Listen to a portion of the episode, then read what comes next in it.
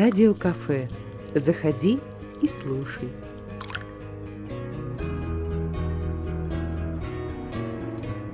Всем привет! У микрофона Анжелика Лукина. Приглашаю вас на утренний кофе. За столиком со мной очаровательная Марина Филимонова, идейный вдохновитель и руководитель молодежного общественного движения «Фолк Молодость». Это проект, который гуляет по стране, по российским городам, который знакомит молодых людей и девушек разных национальностей с традиционной культурой. Вы спросите, как? Об этом и рассказывает моя гостья. Знакомьтесь. Здравствуйте, меня зовут Марина Филимонова. Я руководитель социального проекта. Он называется «Молодежное общественное движение за традиционную культуру «Фолк Молодость». Проект, как сказала Анжелика, гуляет по стране. Он сейчас в разных городах нашей необъятной Родины.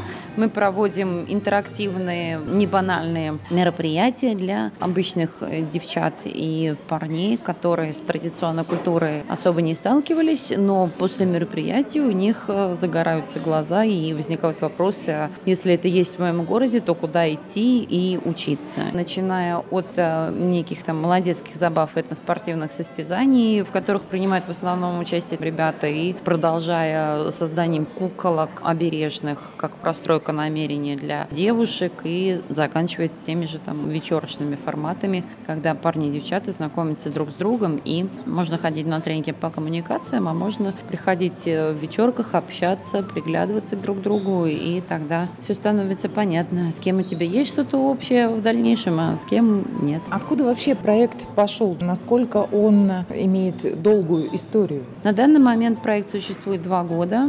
Стартовал он, была первая фольклорная смена Селигера, называлась она «Регион России», кое я была руководителем. И смена у нас вошла в тройку лучших из 26 тематических смен. Настолько ярко и интересно она прошла. Огромное количество ребят с других смен, будь то экономисты, будь то юристы, те же представители международной смены приходили к нам на нашу образовательную программу, на наши мастер-классы, на наши вип-часы, на наши тренинги, не говоря уже про вечерние активности, коих мы фактически были монополистами в хорошем смысле этого слова, потому что они говорили, что можно быть кем угодно по профессии, но вы единственная смена, которая про душу. И дальше сами ребята говорили, давайте вот мы что-то в своих городах локально проводим, что-то там местами фольклорное, ну, давайте сделаем то, что начнет объединять нас всех, это раз, тематических, а два, пробовать в городах доносить до большего количества людей смыслы и актуальность традиционной культуры.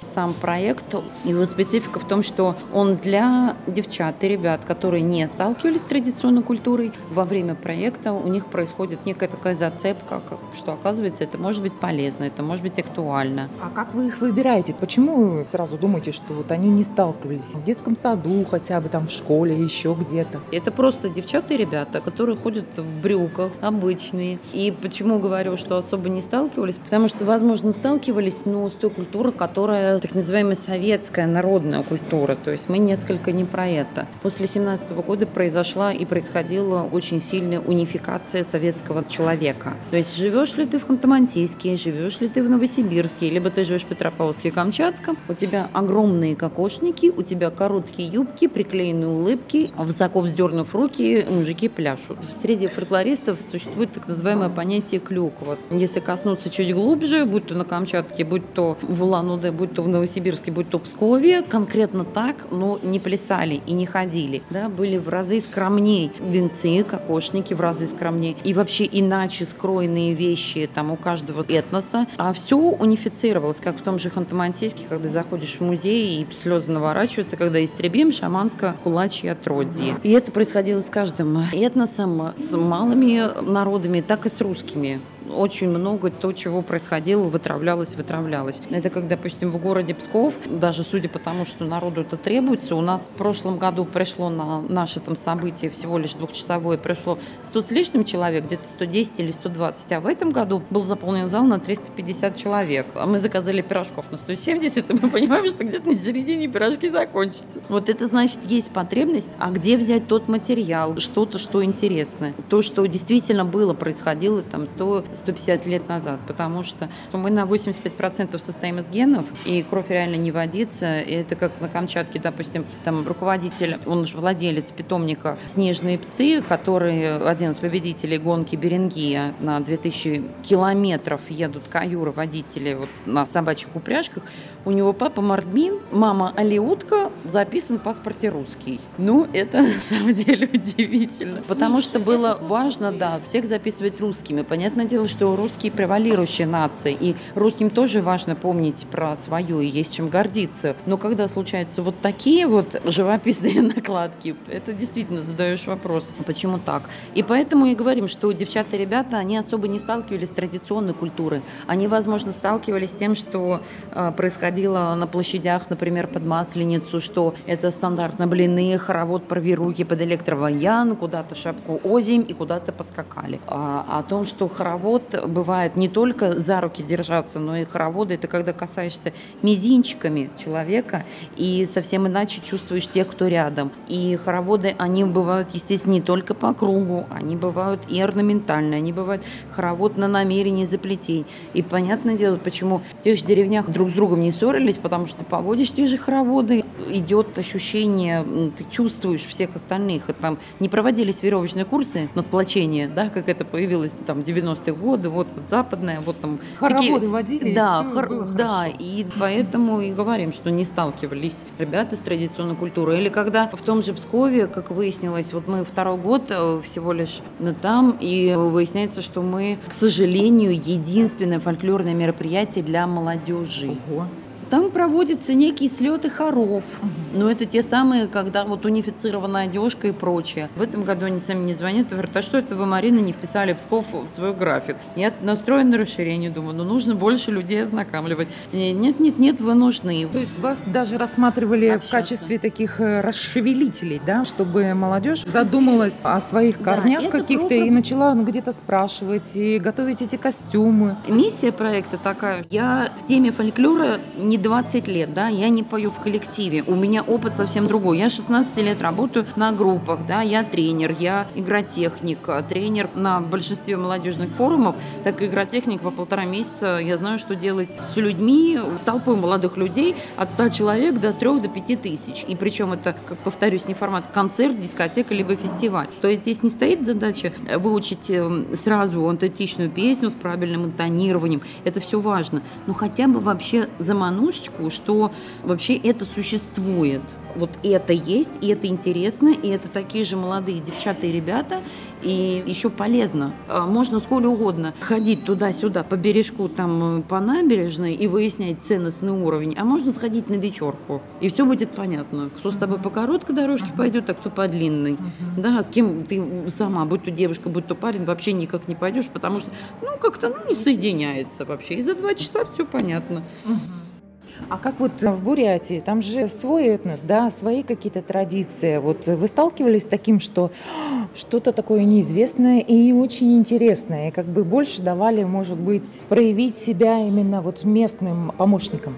Если мы оказываемся в месте, в котором существует там два этноса, либо даже несколько, будь то Бурятия, будь то Ханты-Мансийск, там же Ханты и Манси, да, это коренные малочисленные народы, Обско-Угорская группа из Сибири и Дальнего Востока, то там делается другой формат, который интегрирует в себя и русскую составляющую, и, естественно, местную компоненту. Там мы делали вообще большое семичасовое мероприятие, в котором были и этнокультурные площадки, это Обско-Угорская группа, татаро-башкирская, русская, на которой и, в общем, о традиции лекции рассказывался, еще что-то делалось. Ну, допустим, представитель башкирской диаспоры проводил национальную игру. Девушка с угорской группы Манси, они делали куклу на вертыш. Потом была еще такая командная игра, потом была еще вечерка. И плюс еще отличие, что делали большую проектную лабораторию, когда ребята обычно зажигаются, они говорят, ой, надо же что-то у нас в городе делать интересное. Что-то дальше, и, да, да? И, естественно, мы их учим не вот как пишите проекты, идите там куда-то, да, там цель задачи классическая, классический, а есть другие технологии, потому что есть тренерский опыт. Как можно проект с минимальным бюджетом и прочее, как его можно развернуть и дорасширить, разбивая по функциям, добавляя там определенные специфические вещи. И уже после этого у них что-то загорается, что все гораздо ближе, чем вот что-то спущенное сверху. Вам налить кофе? Вкусное радио. Радио-кафе. У микрофона Анжелика Лукина. Мы встретились с Мариной Филимоновой, когда она с коллегой Еленой Пеньковой приехала в Новосибирск, чтобы провести в Центральном парке этноспортивные состязания «Голос предков». Но вот вопрос, а не возникает ли во время этих состязаний и программ конфликты разных культур, учитывая, что у каждого из нас могут быть свои предки? Нет конфликта культуры, а есть конфликт без культуры. Когда меня корякская девочка спрашивает, где в Петропавловске-Камчатском ходить на вечерки, я сама хочу их чуть ли не проводить и узнавать. То есть многие вещи русской культуры, будь то в Бурятии, будь то на Камчатке, были неизвестны те же игры, те же вечерочные форматы, те же смыслы, чем женское поведение хорошо для женщины, а мужское хорошо для мужчины. Почему еще такой отклик? Потому что благодаря, в кавычках, благодаря двум войнам мужчин на тот момент было меньше, и мальчики воспитывались за качество, а девочки за действие. А должно быть наоборот. В любой вообще традиции, что если мальчик мужчина, он воспитывается, вот наколол дров, молодец, да, там поросят покормил, тоже молодец молодец. Девочку за то, какая она добрая, какая она заботливая, хозяйственная, красивая, умеющая ухаживать там за собой и не только. Случалось наоборот. Сейчас мы можем постоянно наблюдать так называемую инверсию ролей, это перемену ролей в парах, когда очень решительные, целеустремленные, все контролирующие женщины, девушки, да, и при них находятся понимающие, терпеливые, принимающие, мужчины, молодые ребята. Но тема такая, что ответственность, она только мужчину выпрямляет и придает сил, а женщину сгибает и старит. И это никто не отменял. И можно сколько угодно, там, 20 лет поупиваться собственной властью, а потом, когда понимаешь, что выгляжу я совсем иначе, чем могла бы выглядеть и прочее, и усталость вот в шейно-воротниковой зоне ее тоже никто никуда не денет. От этого хуже всем. А молодым людям, ну и мужчинам, нет пространства для проявиться. Почему вот даже вот в Новосибирске мы проводим, они такие, что отмечают? Ой, ну это, это. И мы понимаем, что это вот архиважно вообще это делать, потому что ребятам нет пространства проявиться как парням. Ну, то есть вот они растут, да, в семье там мамы что-то uh-huh. делают, ну, как-то папа что-то делает. А где я докажу, что я парень? И расту, что я парень. Вечерки – это принятие ответственности не только за себя, но и за ту, которая рядом. Понимать вообще, куда ее верчу, как вот спокойно я ее веду, и либо вот весь на нервах, да. Если с кем-то соревнуюсь, только в соревнованиях, в столкновениях вообще у меня идет мой личностный рост, что я учусь держать удар, учусь идти вперед, да, добиваться своих целей. На бумаге, сдавая экзамен, стены, зубря какие-то предметы, я как мужчина не вырасту. А вот подобного рода вещи в традиции, причем любого народа, они как раз и были. И мы вот про это рассказываем, показываем, и у них такие как будто, ух ты, инсайты случаются в голове, потому что что девчата говорят, что-то я как-то, кажется, Марина, я музык. Говорит мне девушка там в джинсах, худенькая, стройная, что-то мне как-то тяжковато. А когда вот чуть иначе, вот даже там стратегии показываешь, это же получается, что это такие, вот сейчас в Новосибирске прошло как тестовая такая вот трехчасовая история, а там, где уже дальше мы начинаем, э, это как тренинговые вещи, вот мы проводим с психологическими упражнениями. И там уже почему-то ребята так это выпрямляются. Оказывается, у меня есть плечи, у меня есть грудь. И это интересно, кого-то за собой вести. Этот кто-то еще и доверяет. Тут же не вот, вот я такая слабая, вот иду за тем, веди меня. Тут не про слабость, тут про доверие, тут про гибкость. И в Бурятии, вот, допустим, был паритет бурятской компоненты и русской составляющей. Ставим там в хороводы, так называемую там улицу, и потом девушки, женщины, даже взрослые, были у меня на тренинге несколько часов подряд, мы с ними там много чего. Они говорят, Марина, вечером обязательно нужно делать что-то вот. Ну и сделали мы где-то на полчаса, минут на 40, и они потом говорят, ребята, не узнать. Даже мы с ними и проекты защищали и прочее, но это не дает а, вот ощущения «я молодец». Мне есть за что себя похвалить, самого себя и еще кто-то. А здесь он говорит, вы посмотрите, вот они пришли, ну, разные всякие, да, а тут они такие все выходят после этих там парных бытовых танцев, и у них разровненное вообще все. Сами девчата, которые там, ну, девчата, женщины, говорят, как они поменялись, вот полчаса, и что произошло. Ну, вот, собственно, а это было, естественно, в традиции, ну, каждого народа, где более закрепленные гендерные роли, но они почему закреплены? Потому что так легче всем. Угу. Все очень просто. Это не вот ситуация, вот я сильная женщина, я буду бороться с стереотипом. Легче всем. Мужчине есть пространство для его мужественных каких-то поступков, да, а женщине есть пространство для того, чтобы вдохновлять, и чтобы мужчина делал эти поступки. Вы слушаете «Утренний кофе» с Анжеликой Лукиной и Мариной Филимоновой, руководителем молодежного движения «Фолк Молодость». Мариночка, а можно вот такой вот личностный вопрос? Откуда все это пошло? Почему вдруг решили этим заниматься? В чем эта глубокая идея и смысл жизни получается? У меня вообще по жизни так получается, что я всегда иду за той деятельностью, которая для меня интересна. У кого-то смысл жизни в зарабатывании средств на жизнь, у меня смысл жизни в интересе. И чем бы я ни занималась, это всегда было интересно. Вот поэтому работа с людьми на группах 16 лет, тут игротехническая составляющая на селегерах, тут тренинги, тут организация больших каких-то событий. Почему здесь сейчас именно традиционная культура и фольклор? Потому что я вижу, что это даже не то, что востребовано, это как вот есть э, знаменитый музыкант, он мультиинструменталист, играет на 20 с лишним инструментах. Его зовут Старостин Сергей Николаевич. Он широко известен в узких кругах, именно музыкальных. Он был у нас на смене, он говорит, ну вы как миссионеры и революционеры, потому что обычно есть просто люди, фольклористы, которые пошли еще там Дмитрия Покровского, когда была вот эта первая волна интереса к фольклору, именно аутентичному. И есть а, мы соединяем а, две несоединимые. А почему я этим занимаюсь? Потому что я вижу в этом ну, какой-то большой смысл. Потому что я, как получается, руководитель этого проекта, очень хорошо сама знаю, что такое ответственность и как она может влиять на девушку, на женщину. И когда на тех же вечерках рассказываешь, как может быть чуть иначе, когда мужчина берет именно мужскую роль, именно роль по характеристикам личностным, да, а женщина как бы следует следовать за ним, ну как-то так оно в разы легче. И на своем опыте в том числе убедилась, что таким образом жить оно удобнее всем. Удобнее не в плане комфорта, а в плане легче. И вот поэтому в том числе, когда и тем же девчатам рассказываешь, что, как говорится, не наступайте на мои грабли, зачем вам это? А, то есть рассказывайте про свои грабли? Я не вот делюсь там личными историями, а, но то, что я знаю, что такое решительная девушка, и, естественно, если я занимаю одну позицию, то кто ко мне притянется? Ко мне притянется терпеливый принимающий мужчина примеры, естественно, и известных людей и прочее, все это рассказывается, так что все происходит достаточно живо, да. И вы сказали, что в Новосибирске прошел э, трехчасовой такой вот э, трехчасовая программа. Угу. Значит ли это, что вы сюда еще вернетесь и наверняка будет что-то более глубокое с э, ожидаемым хорошим результатом? Кстати, как вы их проверяете, вот эти результаты? Бывает ли какой-то анализ?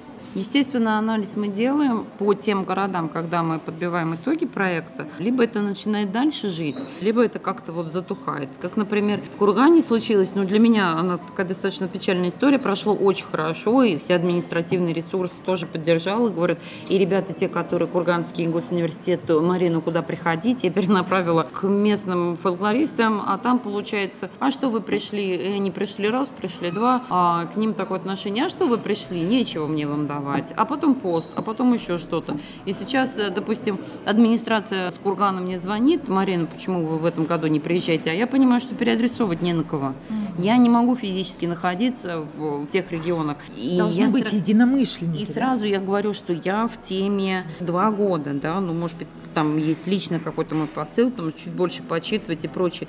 Но это люди на местах, которые в разы глубже в теме, просто вот реально в разы, потому что здесь, допустим, есть люди, которым там по 30 с лишним лет, а поют они там в ансамбле с 8, с 7 лет. Ну, естественно, они могут дать гораздо больше, чем я. Я могу рассказать там психологическую подоплеку, да, каких-то традиционных вещей, а они именно и в плане песен, как интонировать, и в плане там плясок, как конкретно именно, ну, вот, там же даже какие-то детали, моменты очень важны. В одежде тоже. И вот в Лугане, да, получилось не на кого было запитывать. А в том же Екатеринбурге ребята, которые у нас были, они и на вечерки стали ходить, и студия запускается, там фолк-молодость при э, Свердловском областном педколледже. Да, это ребята единомышленники, которые говорят, нужно как-то делать, и причем до преподносить это не просто приходите к нам, мы побеседуем с вами и расскажем смысл. Как бы сначала приглашаем, да, вот будет с вами то-то, а потом уже решите, нравится, не нравится.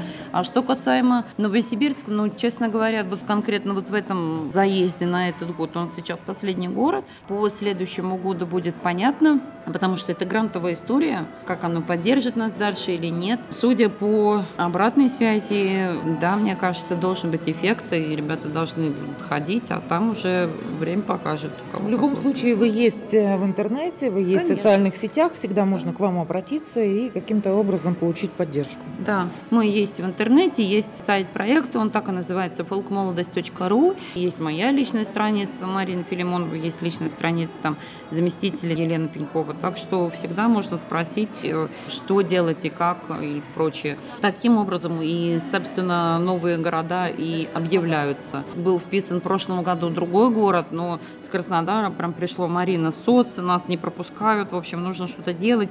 Мы хотим проводить вечерки, нас не пускают в Центральный парк. Ну и вот в прошлом году написали официальное письмо, и мы провели мероприятие ну, совместно с местными ребятами, которые вечерки проводят в Краснодаре. Мы провели в парке, их заметил руководитель Кубанского казачьего хора Виктор Васильевич Захарченко заметил, сказал, ребята, вы молодцы, уже поддержал их в администрации, все, они свои вечерки проводят регулярно в Центральном парке и делают э, разные городские акции. Ну, соответственно, как бы моя миссия, да, чтобы им разрешили, потому что прям их не пускали, а потом с директором парка мы пообщались, женщины, он говорит, ну, я вижу, вот все адекватно, все интересно. Да, вот он поддержал, и все, они сейчас абсолютно автономно существуют, и молодцы ребята. Что такое вечерка? Это такой формат э, межличностного парни и девчата. Обычно туда включают и разные игры на взаимодействие, да, и молодецкие забавы, где парни отдельно, и парные бытовые танцы, где все перетанцуют со всеми, там, по кругу, либо там в формате улица. Как бы в вечерке оно происходит знакомство. Происходило же вечером, поэтому вот так вот оно все и приглядывались. Да, и парк вдруг напугался, что у них будут знакомиться молодые люди. Я не знаю, какая там была предыстория, но до этого меня были вот ребята там пишут, Марина, не понимаем, длинные письмена, и нас везде зарезают, и пишут, что мы чуть ли не националисты, а мы не националисты, мы наоборот за дружбу народов. Получается, когда провели уже мероприятие, и пришел тот же